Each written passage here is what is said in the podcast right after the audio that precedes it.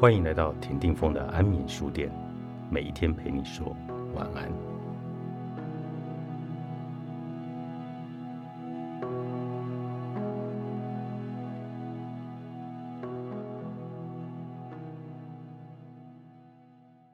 安眠书店周日读书会，牛儿姐今天带的这本书是《爱你的敌人》。嗯，这本书的作者是个美国人。那大家都知道，就是在美国，其实每一个人对政治都非常的敏感。那再加上美国其实非常鼓励所谓的自由跟民主，也就在这个状况之下呢，作者写的这一本书，因为他觉得，呃，在自由跟民主的状况之下，你其实需要去理解的是别人不同的意见，而不是因为别人不同的意见而把别人当做你的敌人。所以这一本书用“爱你的敌人”作为一个切入点。那在书中呢，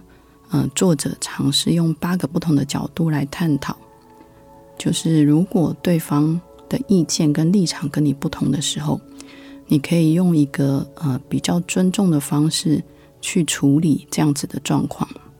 那在书里面有特别提到，他一直希望大家改变的一个态度叫做轻蔑。他觉得，如果你一旦让自己习惯轻蔑的这种方式，当你面对不同的意见的时候，你的攻击会变成是对这个人，而不是面对意见去进行讨论。那当大家可以理解每一个人的意见都值得被尊重的时候，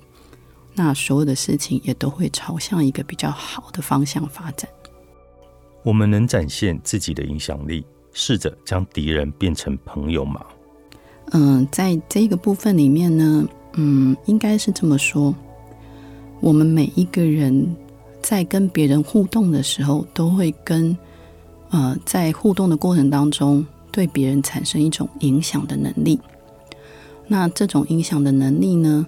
你应该要试着透过这个影响，让对方也可以理解你跟他之间这一个互动的方式是值得被尊重的。在书里面，因为作者本身是一个作者，他呃写了书之后，经常会接到很多读者的回信。那他在这个过程当中，就用了一个很简单的例子来跟大家做分享。我们应该要如何运用我们自己的影响力，让别人在跟你处于一种敌视跟不同意见的状况之下，转换成你跟他会变成一个朋友。他就说，他曾经接到过一个读者在写给他的回信里面不断的骂他，然后说，呃，他的书根本就是呃乱写的，然后他是一个骗子。作者就在书里面问大家说，如果是这种状况之下，你通常你可能会选择的方式是，要不你就不理他，要不你可能就会一直骂这个人，然后再要不然你可能就会打趴他。但是作者在经过一段时间的沉浸之后，他选择了第四种方式。他写了一个非常完整的回信给这个读者。在信里面呢，他有表达了他在写这个书的过程里面跟他的立场，而且也非常感谢这个读者，因为他要骂他之前，毕竟得要先读完他的书，所以他就会觉得，因为他读完了他的书，他表达了他的意见跟想法。这一件事情对他来说也是一个非常重要的事情，然后他用很诚意的方式去跟对方解释，也许这本书的内容可能跟他想象的不一样，但是他原始的出发点是什么？就没想到这个读者在接到回信之后没有多久，就立刻回了一封信给他。他说他本来预测他可能不会回信，或者是去解释，或者是去理会他。就没想到他用这么诚恳的方式来解释这件事情，最后他们就变成了好朋友。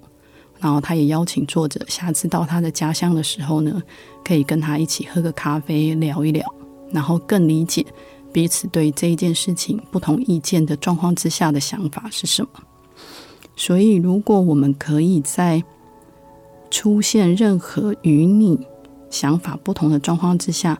试着很诚心诚意的去表达出你心里面实际上的想法，而拿掉你可能轻蔑或者是对对方的敌意这件事情可能会从一个很不好的状况变成一个很善的循环。身为团队领导者，要创造未来双赢局面，如何不攻击他人，也能为分歧找到良好的沟通管道？嗯，书里面其实有一个部分，其实是在提呃领导。那我自己觉得，为什么作者在领导这个部分的内容会有一个一定的比例？是因为当领导者，其实最需要面对就是不同的意见，然后你必须要从不同的意见当中去找出一个实际上可以执行的方法。那在这个部分呢，作者就把领导者切成两个类型。其中一个类型叫做强制型领导者，那另外一种类型叫做权威型领导者。他希望大家可以练习去改变自己，变成后者，也就是权威型的领导者。为什么这么说呢？因为他觉得强制型的领导者使用的方式是一种压迫，然后他只有命令跟希望对方配合跟遵守。那对方对他而言，其实是一个没有任何情感回应跟意见的工具。在这种状况之下，领导者是没有办法从这这个过程当中得到一个团体必须要去完成的支持。那如果你可以用权威型的方式去领导你的团队，然后这个中间比较大的差别是，权威型的人。他会希望透过每一个人的意见表达，形成一种互相鼓励跟支持的状况，然后设定出一个大家都能够接受跟共识的方法，然后并且会尝试在分歧的状况之中去找到一个最好的结果。那从这个书里面建议的角度来看的话，先接受分歧的意见，找到大家可以接受的共识，会是一个比较好的影响方法。爱你的敌人，作者亚瑟西·布鲁克斯著，商周出版。